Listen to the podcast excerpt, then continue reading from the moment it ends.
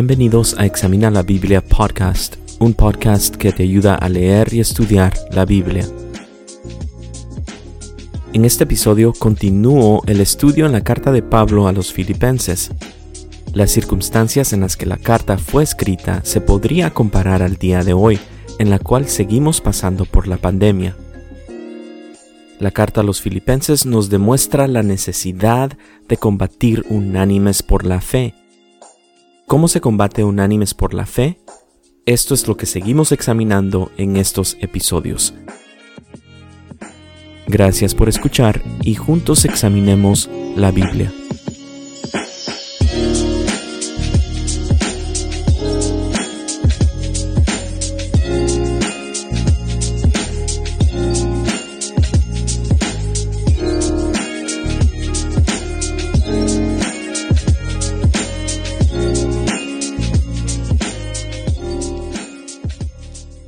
Antes de comenzar con el texto, solo quiero recordarte que la carta de Pablo a los filipenses la puedes leer en solo 15 minutos. Así es, solo 15 minutos. Así que te animo a que estés leyendo la carta vez tras vez durante estos episodios. Puedes hacer tus propias anotaciones, tus propias observaciones, etc. Bueno, ahora sí, examinemos el texto de este episodio. Se encuentra en Filipenses capítulo 1, versículos 25 y 26. Voy a leer de la versión Nueva Biblia de las Américas y dice así Filipenses capítulo 1 versículos 25 y 26. Y convencido de esto, sé que permaneceré y continuaré con todos ustedes para su progreso y gozo en la fe, para que su profunda satisfacción por mí abunde en Cristo Jesús a causa de mi visita otra vez a ustedes. En el versículo 25 notamos que aunque su deseo era el partir y estar con Cristo, como lo había escrito en el versículo 23, Pablo decide que sería mejor quedarse y así estar con los filipenses y apoyarles en el progreso y gozo de la fe. Y convencido de esto, sé que permaneceré y continuaré con todos ustedes para su progreso y gozo en la fe podemos notar dos aspectos de nuestra fe al final del versículo y quiero detenerme en esto. Notamos que primero la fe es progresiva y segundo la fe es acompañada de gozo. Examinemos el número uno, la fe es progresiva. Estamos por empezar el nuevo año y típicamente se hacen nuevas metas al principio del nuevo año. ¿Por qué lo hacemos? Lo hacemos porque tenemos un deseo innato como seres humanos de superarnos, desarrollarnos personalmente y lograr metas. Todos tenemos este deseo de crecer y de progresar. En la naturaleza podemos ver un progreso, un crecimiento inevitable. Pregunto, ¿cuál es la trayectoria típica de un bebé? Bueno, es el crecimiento y desarrollo de ese bebé que un día llega a ser un adulto. Lo mismo vemos con el reino animal vemos que nacen los animales y el animal experimenta una trayectoria de desarrollo hasta ser un animal maduro. Luego también lo vemos con las plantas y los árboles. Curiosamente, la Biblia habla sobre la biología cuando habla de la semilla de mostaza. Dice que es la semilla más pequeña, y sin embargo, al plantar la semilla, ésta crece y la pequeña semilla llega a ser un árbol grande y frondoso. Ahora, espiritualmente hablando, también hay un progreso inevitable con nuestra fe, con nuestra jornada de fe aquí en la tierra. Los cristianos creemos que hay un punto decisivo en que la persona nace de nuevo, nace espiritualmente hablando, y esto da inicio a esta jornada de fe, a este crecimiento de fe. Entonces, así como el bebé tiene que crecer, y los animales crecen y las plantas y los árboles crecen y se desarrollan. Asimismo, nuestra fe tiene que ir creciendo y desarrollándose. Pablo les dice a los filipenses que él quería estar ayudándoles a crecer en la fe. Y esta tiene que ser la actitud madura entre los cristianos, el apoyarnos mutuamente en nuestro crecimiento espiritual. Y este mutuo apoyo se experimenta de una mejor manera dentro de una iglesia local. La iglesia local nos ayuda a crecer en nuestra fe. Pero como dice el dicho, no puedes ganar si no juegas. Entonces, de igual manera, no podemos recibir el apoyo espiritual que todos nosotros necesitamos si no estamos conectados a una iglesia local. El apoyo mutuo en nuestro crecimiento espiritual dentro de un contexto de una iglesia local es lo que significa el combatir unánimes por la fe. El escuchar predicaciones fuera de una iglesia local es bueno. Escuchar podcasts como este es bueno. Pero podemos recibir un mejor apoyo dentro de una iglesia local. La fe entonces es progresiva. Sigamos adelante. Número 2. La fe es acompañada de gozo. Qué triste es cuando a nosotros los cristianos se nos acusa de no tener gozo en nuestras vidas, de ser aguafiestas o de no disfrutar la vida. Pero la verdadera fe, la fe que vemos en la Biblia, está acompañada de gozo. La verdadera fe es una fe alegre. Tenemos que preguntarnos entonces, ¿estoy experimentando crecimiento en mi fe? ¿Estoy experimentando un aumento de gozo conforme mi fe va creciendo?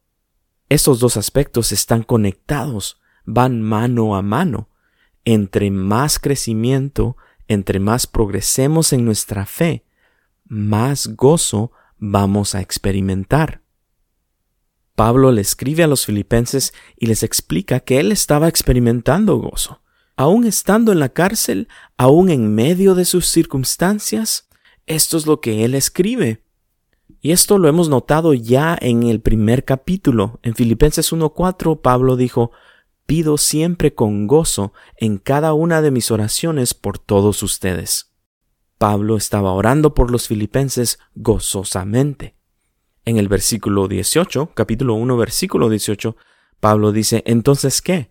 Que de todas maneras, ya sea fingidamente o en verdad, Cristo es proclamado, y en esto me regocijo, sí, y me regocijaré. ¿Qué tipo de gozo es este? ¿Será un gozo genuino el estar alegre porque uno está pasando por una mala experiencia? Solo una persona que no está bien en su cabeza se alegraría ante una calamidad, ante una pérdida, ante una pandemia como la que hemos estado experimentando. Naturalmente hablando, así es. No hay razón para alegrarse ante tales cosas. Pero el gozo del que Pablo escribe, el gozo del que la Biblia nos enseña, no es un gozo natural, es un gozo espiritual. En otra de sus cartas, Pablo escribe, en Romanos capítulo 14 y versículo 17, porque el reino de Dios no es comida ni bebida, sino justicia y paz y gozo en el Espíritu Santo.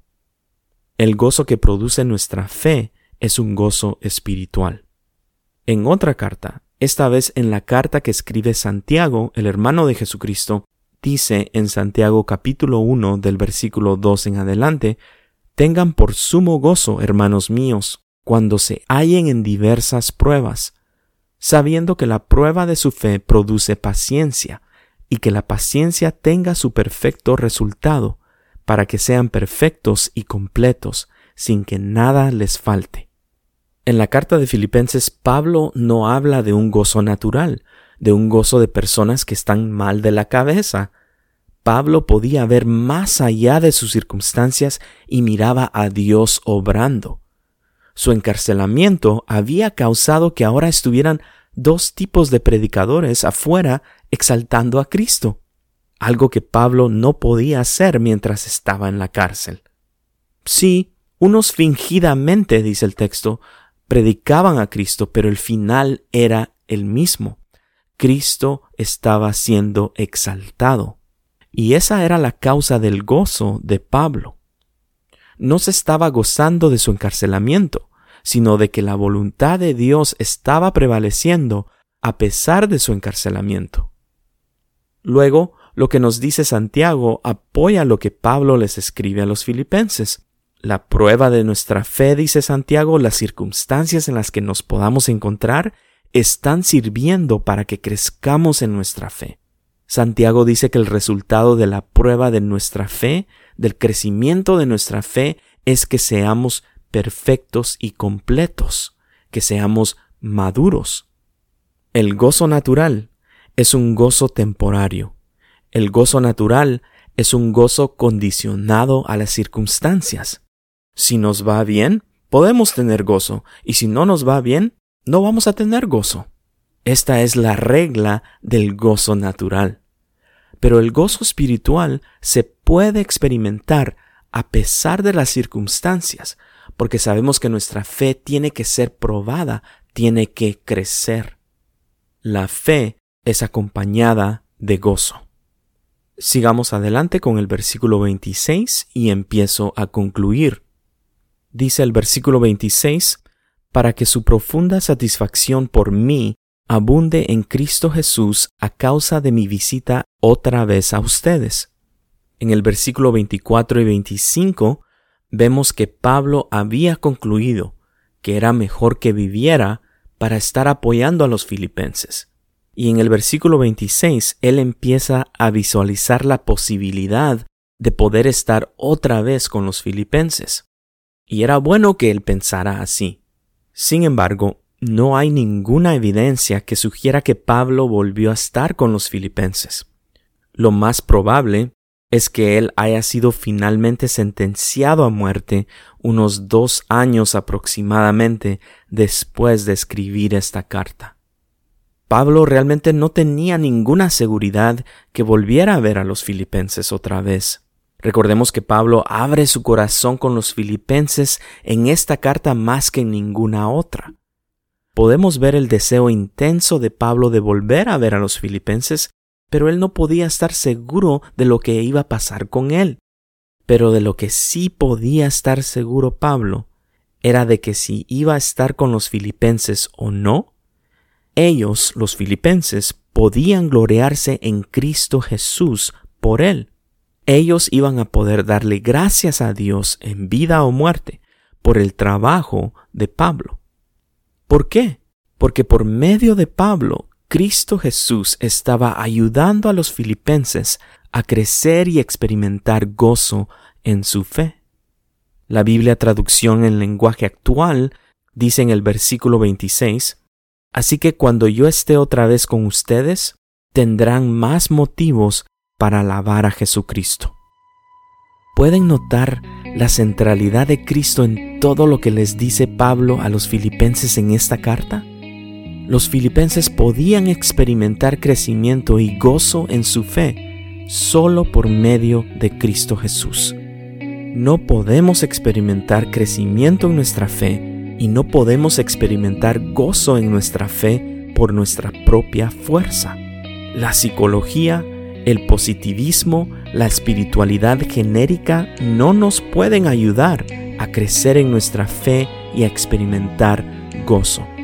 Pero esta es la buena noticia, que en Cristo Jesús nosotros podemos verdaderamente crecer y experimentar gozo en nuestra fe.